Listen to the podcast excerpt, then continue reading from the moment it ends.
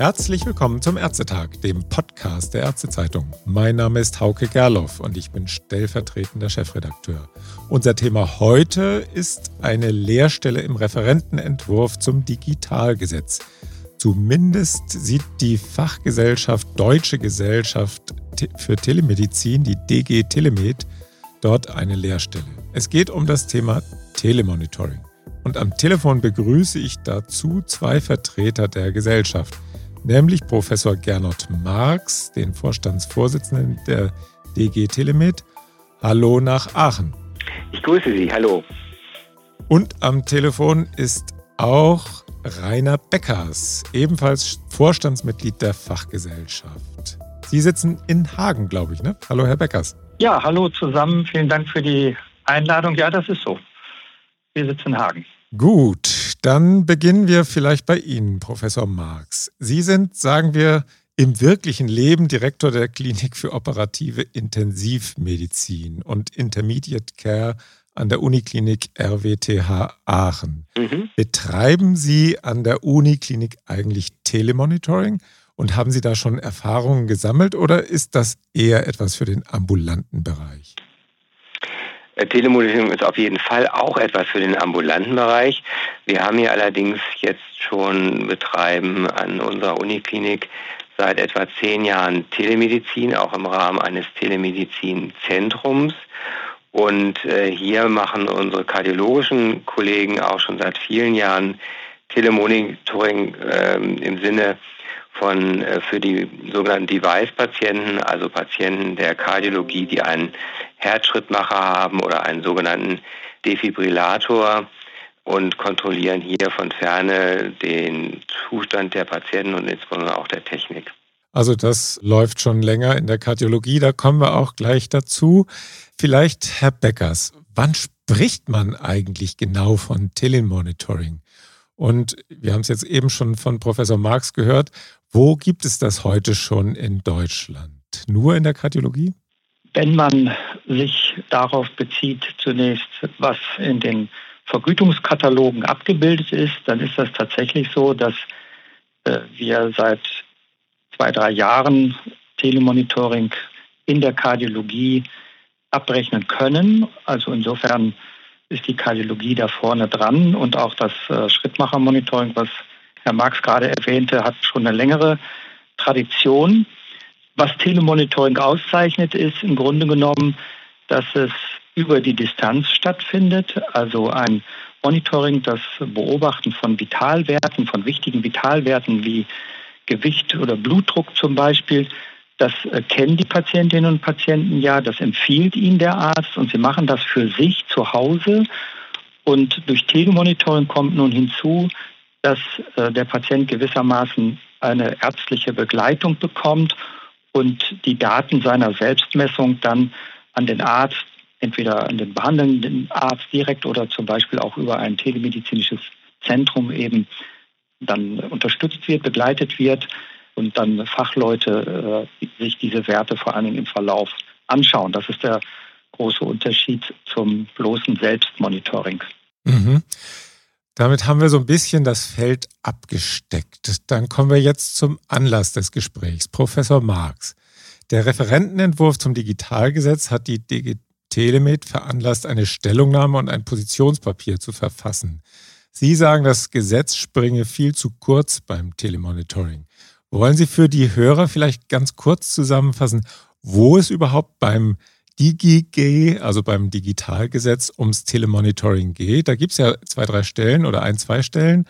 Und warum das für Sie zu wenig ist? Nun, nach unserer Ansicht finden sich im, im Referentenentwurf zum sogenannten Digitalgesetz keine klaren Ansätze, dass eben das Telemonitoring ähm, nachhaltig oder nachdrücklich ähm, gestärkt äh, werden kann. Und wir finden, dass hier wirklich eine große Chance, ein großes Potenzial auf kurzfristig umsetzbare Verbesserungen der Regelversorgung durch Digitalisierung damit dann verpasst wird. Wir sagen ja immer, dass wir gerade in Deutschland im Vergleich auch zu anderen europäischen Ländern ja in der Digitalisierung nicht gerade vorne in der Tabelle, in der europäischen Tabelle stehen Und äh, durch solche Gesetzgebungen haben wir da natürlich Chancen, quasi so einen Sprung nach vorne zu machen. Und gerade das Telemonitoring ist ja eine Chance, digital gestützte Verlaufskontrollen von Patientinnen und Patienten mit, mit hohem Risiko und kontinuierlichem langfristigen Überwachungsbedarf, also sprich chronisch kranke Patienten, eben entsprechend umzusetzen und hier die Patientenversorgung zu verbessern, optimal zu begleiten, frühzeitig Verschlechterungen zu erkennen, dem Patienten auch einfach unnötige Wege zu den Arztpraxen in die Krankenhäuser zu ersparen und eben auch wirklich Komplikationen äh, zu vermeiden. Also durch dieses engmaschige Monitoring und äh, das wollen ja auch die Bürgerinnen und Bürger. Das ist Ausnutzung sozusagen der Dinge, die sie im täglichen Leben, in, in ihrer Freizeit, in ihrem normalen Leben immer schon anwenden im Rahmen von auch zum Beispiel Apps. Also die Gewohnheit sozusagen, mit digitalen Medien umzugehen, die ist ja schon sehr verbreitet. Und die Deutsche Gesellschaft für Telemedizin fordert hier wirklich, dass grundlegende Voraussetzungen geschaffen werden müssen, das Telemonitoring im Sinne der chronisch Kranken in die Regelversorgung zu integrieren ist. Dafür braucht man entsprechende Technologien. Man braucht als ähm, strukturgebende Maßnahme, wo das dann eben auch stattfindet, organisiert wird, telemedizinische Zentren. Und vielleicht kommen wir da im Nachgang nochmal drauf, eben auch auf Bewertungsverfahren für Telemonitoring. Das sind so die zentralen Forderungen, die wir als DG gestellt haben. Mhm. Und eine kleine Rückfrage vielleicht. Diese Überführung des DMP in die Telemedizin, die ja schon auch vorgesehen ist, vor allem beim Diabetes, glaube ich, das ist Ihnen zu unkonkret in Richtung Telemonitoring. Genau, das ist einfach, weil man, ähm, also bei den Digas zum Beispiel hat man ja von der Anpassung von den, der Funktionsbeschreibung Abstand genommen. Bei dem TMP wird wirklich nicht genau das Telemonitoring richtig adressiert. Ja. Damit ist einfach das zu unspezifisch. Es, es bleibt, salopp gesprochen, offen oder wolkig, was und wie es umgesetzt werden kann. Und ja, es gibt gewisse Möglichkeiten, dass Telemonitoring indirekt profitiert, zum Beispiel wenn Interoperabilität entsprechend umgesetzt und gefördert wird.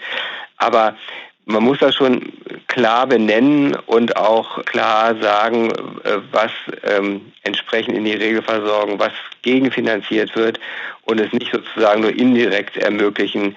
Äh, das ist zu wenig, das springt zu kurz. Davon haben die Bürgerinnen und Bürger oder besser gesagt auch die chronischen Patientinnen und Patienten am Ende, wenn sie etwas haben, dauert es einfach wieder einmal zu lange. Mhm, also das, was der Gesetzgeber nicht explizit fordert, das wird am Ende auch nicht gemacht. Genau so ist Würde es. das so sehen? Ja, genau so ist es. Okay. Mhm. Das ist auch einfach, so ein Gesetz ist einfach eine große Chance. Damit kann man wirklich Dinge definitiv regeln und auch die Umsetzung regeln und auch die Gegenfinanzierung regeln. Und deswegen sagen wir, hier ist eine große, die ist bisher nicht genutzt worden. Gut. Ist es denn, jetzt spiele ich mal den Advocatus Diaboli, ist es denn eigentlich so klar, dass Telemonitoring unter Nutzen- und Kostenaspekten so positive Effekte hat? Vielleicht Herr Beckers jetzt? Das ist natürlich in dieser Verallgemeinerung ähm, schwierig zu beantworten, aber für die Digitelemed steht fest, dass es sehr viele wissenschaftlich gut begründete Hinweise darauf gibt, dass das sehr häufig der Fall ist. Wenn man sich die wichtigsten chronischen Erkrankungen anschaut, wie zum Beispiel Telemonitoring bei Asthma, bei Herzinsuffizienz, bei COPD oder in der Schlafapnoe-Therapie, dann gibt es einfach sehr gute Belege dafür, dass durch Telemonitoring die Patienten besser unterstützt werden können.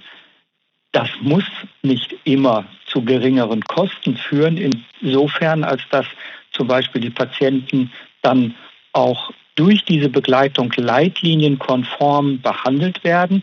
Das kann zum Beispiel höhere Medikationskosten bedingen, aber man bekommt etwas dafür wieder, zum Beispiel eine stark gesunkene Mortalität, wie man das zum Beispiel bei COPD in Studien gefunden hat, oder auch eine gestiegene Lebensqualität. Mhm. Ja, die Patientinnen und Patienten kommen eben wesentlich besser mit ihrer Erkrankung bzw. mit deren Folgen zurecht. Das muss man sicherlich differenziert betrachten, je nach Anwendung, aber dafür plädieren wir ja im Grunde genommen auch. Nur die DG Telemed sagt in ihrer Stellungnahme zu dem Digitalgesetz, dass äh, wir uns über die Methoden dieses Nutzennachweises unterhalten müssen. Mhm. Wenn ich das vielleicht noch mal kurz ergänzen darf. Ja. Wenn Sie zum Beispiel das Beispiel Schlafapnoe nehmen, das ist ja etwas sehr, das ist ja wirklich etwas, was viele Menschen haben. Äh, wenn das, und wir wissen, wenn das nicht diagnostiziert und gut therapiert wird, dass das dann ja auch zu schwerwiegenden, ja lebenseinschränkenden bis bedrohlichen Konsequenzen führt, wie eben zum Beispiel der Herzinsuffizienz, die ja letztendlich auch äh, dazu führt, dass die Menschen dann wirklich chronisch dauerhaft krank werden, auch nicht mehr im, äh, im Arbeitsprozess zum Beispiel so teilnehmen können, dann irgendwann nach einigen Jahren. Und wenn man das entsprechend die Schlafapnoe diagnostiziert hat und dann eben gut überwacht, dass die Patientinnen und Patienten eben entsprechend dann die, ihre, die Therapie äh, entsprechend konsequent durchführen und wenn man eine Sauerstoffsättigung hier zum Beispiel sieht, den Blutdruck, um nur Beispiele zu nennen, dann sind die Patienten eben gut versorgt. Und der Punkt mit Telemonitoring ist, dass es keine neue Medizin, wie auch Telemedizin ja keine neue Medizin ist. Das heißt, wir müssen hier nicht die Wirkung sozusagen von Medikationen oder von Therapien noch einmal überprüfen. Das ist dann ja schon bereits geschehen in Studien, sondern es geht darum, neue Prozesse zu etablieren und dass diese Prozesse eben entsprechend den äh, Anforderungen entsprechen im Sinne von Datenschutz und anderer Regulatorik und dass sie auch akzeptiert wird von den Patienten und dass der Prozess sozusagen funktioniert. Mhm. Aber wir müssen da nicht noch einmal ein weiteres Mal die medizinische Notwendigkeit äh, im Sinne der Evidenz kontrollieren. Da darf ich vielleicht noch mal einmal einhaken. Das ist ja durch in der Tat schon mal durchexerziert worden für die Herzinsuffizienz, die ja dann in die Regelversorgung an, am Ende aufgenommen worden ist. Da gab es ja einige Studien auch in Deutschland mit harten Endpunkten, die den Nutzen eben nachweisen sollten. Und sie haben letztlich ja dann auch abgeklärt, für welche Herzinsuffizienzpatienten diese telemedizinische Betreuung überhaupt sinnvoll ist. Wenn Sie das nochmal kurz rekapitulieren könnten, Professor Marx, das war ja, der, der Prozess ging ja sehr lang, aber eben am Ende kam auch nicht dabei raus, dass jeder Patient mit Herzinsuffizienz da ins Telemonitoring aufgenommen werden soll. Ja, das ist richtig, aber nehmen Sie mal ein anderes Beispiel. Wir haben äh, zum Beispiel jetzt im Bereich der Intensivmedizin seit über zehn Jahren machen wir hier große äh, Studien an verschiedenen Standorten und die Überführung der Evidenz, äh, auf die warten wir immer noch. Also mit anderen Worten, es, es ist einfach, also wir, wir leisten uns hier schon eine, oder wir verbrauchen sehr viel äh, Zeit, auch im Vergleich zu anderen äh, europäischen Nachbarstaaten, die ja dieselbe Gesetzgebung als Grundlage haben, um entsprechend hier den Nutzen von hier für unser Gespräch jetzt insbesondere Telemonitoring entsprechend in die äh, Regelversorgung zu etablieren. Mhm. Und das ist eben die Frage, ob man hier tatsächlich immer so aufs Kleinste äh, die Evidenz nochmal überprüfen muss, um eventuell bei ganz bestimmten Subvarianten ja, einer Erkrankung äh, hier dann eben keine Evidenz hat, ob das wirklich so lohnenswert ist. Ähm, und ähm, man hat andere Beispiele, ich habe Ihnen eben Schlafapnoe genannt, Diabetes mellitus. Ich meine, ich glaube, wir brauchen hier nicht nochmal äh, die Evidenz zu überprüfen, dass es eben sinnvoll ist, den Blutzucker in Normbereichen zu halten und äh, Ausschläge nach oben, nach unten wirklich auf jeden Fall zu vermeiden, um langfristig hier die Patienten bei hoher Lebensqualität und, und geringer Komorbidität im Sinne der mhm. Gefäßerkrankung ähm, zu belassen. Das müssen wir nicht alles nochmal durchexerzieren, ob das wirklich auch durch Telemonitoring dann sozusagen nochmal besser gemacht wird. Es reicht, glaube ich, aus, wenn wir das einfach als neuen Prozess begreifen, als äh, Prozess, der zeitgemäß ist und der eben äh, auch entsprechend der, sagen wir mal, Gegebenheiten im Sinne auch der Versorgung in der Fläche, wo ja äh, in den nächsten Jahren auch entsprechend weniger äh, Versorgung vorhanden sein wird, weil wir eben weniger Hausärzte haben werden. Wir haben, wir werden auch weniger Krankenhäuser haben. Wir müssen uns ja mal mit den Gegebenheiten des, der Entwicklung im Gesundheitssystem auch auseinandersetzen und dann eben auch den Nutzen von neuen Technologien, von neuen Möglichkeiten eben zum Beispiel des Telemonitorings da einfach den Nutzen rausziehen und uns dann nicht zehn Jahre leisten, bis wir sozusagen hier wiederum zweimal die Evidenz noch einmal überprüft haben, um es mal etwas auf die Spitze zu treiben. Und also äh, das wollen Sie jetzt eben auch für diese anderen Indikationen äh, gerne übertragen, also zusätzlich zur Herzinsuffizienz. Mhm. Organisatorisch, Herr Beckers vielleicht jetzt, organisatorisch muss man sich das dann so vorstellen, dass die Vitaldaten elektronisch erhoben werden, dann an ein Telemedizinzentrum gehen und nur dann, wenn es tatsächlich Abweichungen gibt, dann wird der behandelnde Arzt oder die behandelnde Ärztin informiert. Ist das so? Das kann man so beschreiben. Das ist zumindest das Grundmodell. Es äh, kann auch durchaus funktionieren, dass der behandelnde Arzt beziehungsweise dann zum Beispiel auch der Hausarzt selbst diese Daten entgegennimmt und auswertet. Auch das ist durchaus denkbar. Das sollen aber die Akteure einfach vor Ort auch entscheiden können, äh, was im Einzelfall das Beste ist. Mhm. Und dann kommen wir jetzt dazu, wo Sie die Lücke sehen. Wo müsste denn der Gesetzgeber ansetzen, um dieses Telemonitoring tatsächlich zu fördern? Was wären da ja mögliche, also Sie müssen jetzt nicht die Paragraphen ausformulieren, aber mhm. was wären da mögliche oder nötige Handlungsfelder? Wie müsste er das machen? Das eine ist tatsächlich eben die Bewertung von Telemonitoring als äh, Verfahren, dass eben anerkannt wird, dass es keine neue Medizin ist, sondern ein neuer Prozess. Ja. Ich glaube, das ist ein ganz wichtiger Punkt, der dann eben dazu führt, dass äh, entsprechende Prozesse eben auch zeitnäher entsprechend etabliert werden können. Ja. Das ist ein ganz wichtiger Punkt. Dann ist es auch noch wichtig, dass wir tatsächlich sagen, dass wir telemedizinische Zentren brauchen als Ergänzung, um eben entsprechend den, den Aufwand für die Infrastruktur und die Gewährleistung des Datenmanagements und auch letztendlich als Ansprechpartner für die Patientinnen und Patienten dann entsprechend auch zur Verfügung stehen. So muss man sagen, hat der GBR die Rolle ja auch der Telemedizinzentren definiert. Also die müssten ins Gesetz, meinen Sie, die TMZ? Ich denke, das wäre sinnvoll, mhm. dass sie ins Gesetz. Ja. Okay. Und dann äh, wäre das dann, äh, also wenn die TMZ ins Gesetz kommen und müsste man die Indikationen dann auch definieren oder wäre das dann vielleicht? Ja, also es geht, es ist also einmal geht es um die telemedizinischen Zentren, dann eben ein neues Bewertungsverfahren für Telemonitoring per se und dann, dass man entsprechend auch, dass es eben ein, äh, gewisse Technologien, die müssen natürlich nicht expressiv, also jetzt nicht äh, en Detail im Gesetz geschrieben werden, aber dass die eben entsprechend für arztgeführte Telemonitoring-Verfahren zur Verfügung stehen. Mhm. Und da wollen Sie den GBA gerne raushalten, weil der eben für diese medizinischen, neuen medizinischen Methoden zuständig ist. Und das dauert immer seine Zeit, bis das dann durch IQWIC und alle möglichen anderen Institutionen durchgelaufen ist. Wer wäre denn dann derjenige, der für diese neuen ja, Prozesse, sagen Sie ja, äh, zuständig wäre? Wäre das dann, Sie schreiben ja, es soll analog zu den DIGA passieren. Na, sagen wir mal so, zumindest ist im Bereich der DIGA hat man sich ja bewusst für ein einfaches und schnelleres Verfahren entschieden. Ja.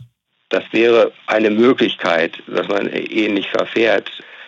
Ähm, letztendlich geht es eben darum, dass man die, die Hürden für Anerkennung und Kostenerstattung nicht mehr so hoch hält, äh, wie es bisher ist, eben äh, wo in, in dem Telemonitoring als neue medizinische Methode eingeordnet wird. Darum geht es.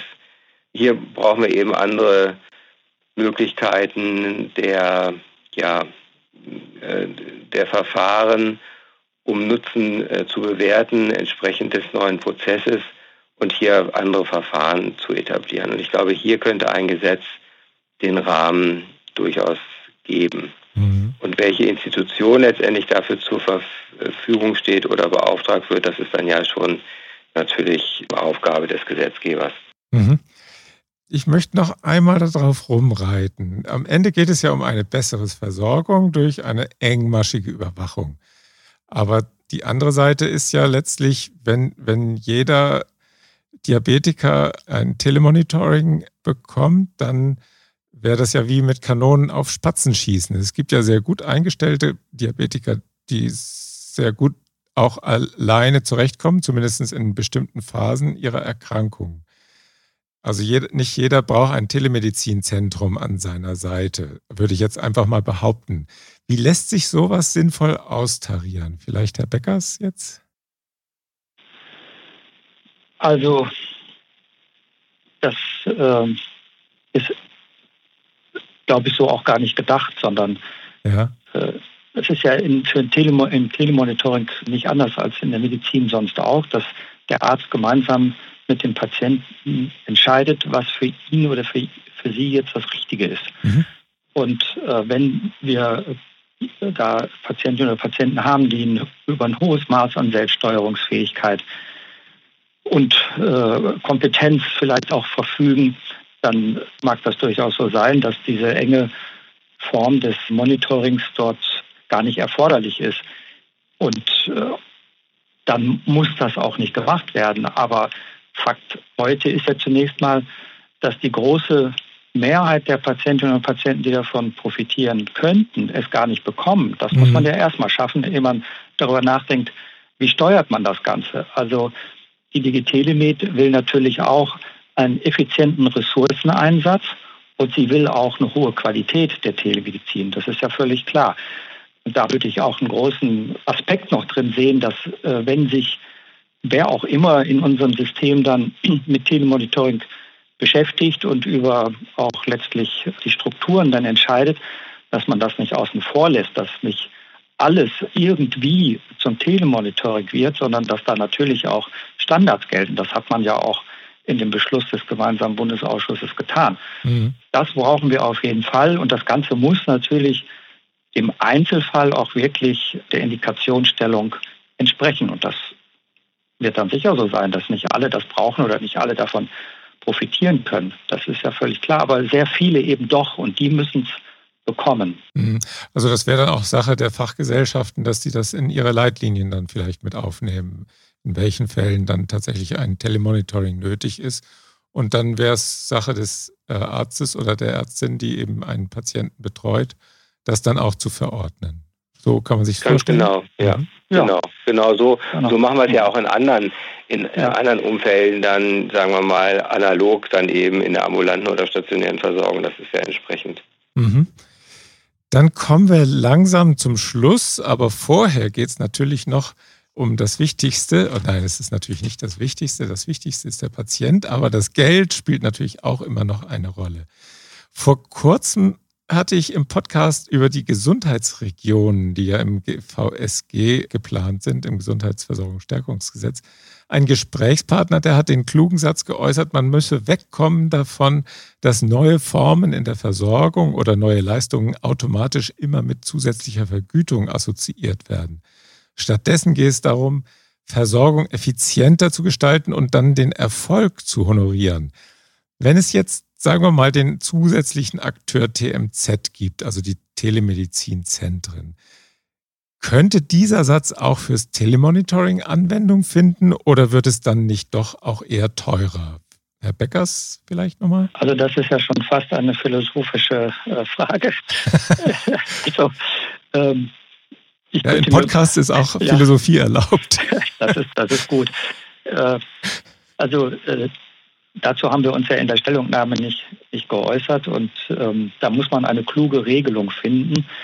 Und ich glaube im Übrigen, dass das eine das andere nicht ausschließt. Also man muss natürlich auch als glühender Verfechter des Telemonitorings oder der Telemedizin als solches äh, so ehrlich sein, äh, zu gestehen, dass dort zum Beispiel Infrastruktur oder eben auch personengebundene Dienstleistungen äh, neu ja. hinzukommen und die wollen einfach bezahlt sein. Wie man das nun macht, äh, da braucht man in der Tat kluge Lösungen und möglicherweise wäre, aber wie gesagt, dazu haben wir uns auch gar nicht geäußert, wäre jetzt, um Ihr Beispiel aufzugreifen, eine Erfolgsabhängigkeit, wenn das im Gesundheitswesen überhaupt irgendwie implementierbar wäre, da eine denkbare äh, Figur, an der man sich mal abarbeiten könnte. Aber ähm, das ist, glaube ich, nicht, nicht das, worauf es der Digitale mit in ihrer Position jetzt äh, zentral ankommt. Oder Herr Marx? Uns geht es letztendlich darum, die Technologien, die es gibt, die auch schon in, in Deutschland, zumindest in Projekten ja sicher als, sagen wir mal, zumindest äh, für den Patienten vorteilhaft erwiesen haben und auch ja schon in anderen ähm, europäischen Mitgliedstaaten zum Teil etabliert sind, dass man die, aus Sicht der, der Bürgerinnen und Bürger respektive Patientinnen und Patienten dann eben auch anwendet, um gerade chronische Erkrankungen möglichst optimal zu versorgen, zu kontrollieren, zu steuern, um eben zu verhindern, dass der, die chronische Erkrankung zunehmend schlimmer wird, respektive eben weitere Erkrankungen und Komplikationen verursacht und damit eben dann auch die Lebensqualität der Menschen äh, möglichst lange hochgehalten wird ähm, oder gar verbessert wird. Das ist im Prinzip unser Ansatz. Und mit den Kosten, die Hoffnung ist natürlich, also ich, ich, dieser Satz ist sehr klug, den Sie uns gerade genannt haben. Äh, meistens ist es allerdings ja so, dass gewisse Dinge am Anfang durchaus immer auch mit einem gewissen Mehrkostenanteil verbunden sind. Aber am Ende muss ich, muss ich das dann eben wieder, ähm, äh, müssen die Kosten dann auch wieder günstiger werden, indem dann eben auch andere Effekte, zum Beispiel, dass dann geringere, geringe Häufigkeit äh, der Besuche in den Notfallaufnahmen oder stationäre Aufnahmen oder eben in der ambulanten Versorgung, dass diese Zahlen dann eben entsprechend reduziert werden und dadurch eben auch natürlich Kosten eingespart werden. Das mhm. kann man aber, das ist, sind, also diese Kosten-Nutzen-Rechnungen sind ja immer sehr langfristige Betrachtungen und äh, am, am, am Anfang kann man das sozusagen schlecht als Gesetz ja bezeichnen, weil man dafür dann ja eben den Nachweis noch nicht geführt hat. Mhm. Und äh, wie würde die Ko Honorierung konkret aussehen? Also EBM würde ja vielleicht nicht ganz passen, wenn die Telemedizinzentren häufig in den Kliniken angesiedelt sind. DRG überhaupt nicht, weil die Patienten ja hoffentlich zu Hause bleiben können durch diese Telemedizinbetreuung. Wie könnte man sich das vorstellen? Vielleicht nochmal Herr Beckers? Damit stoßen wir im Grunde genommen jetzt genau in ein strukturelles Problem auch vor. Sie haben es genau auf den Punkt gebracht. Ja. Also Telemedizin und ganz besonders Telemonitoring liegt gewissermaßen so ein bisschen quer zu unserer sektoralen Gliederung. Und äh, das ist sicherlich eine Herausforderung, da eine kluge Lösung zu finden.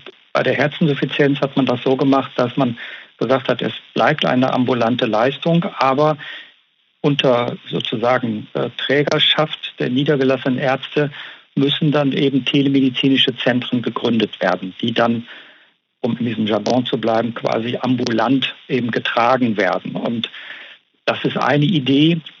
Ob es die für alle denkbaren äh, Anwendungen die beste ist, muss man schauen. Aber Sie haben es genau auf den Punkt gebracht. Da haben wir eine Strukturfrage, die man da mit dem Telemonitoring eben berührt und dann äh, klug darüber entscheiden muss, was das beste, der beste Weg ist.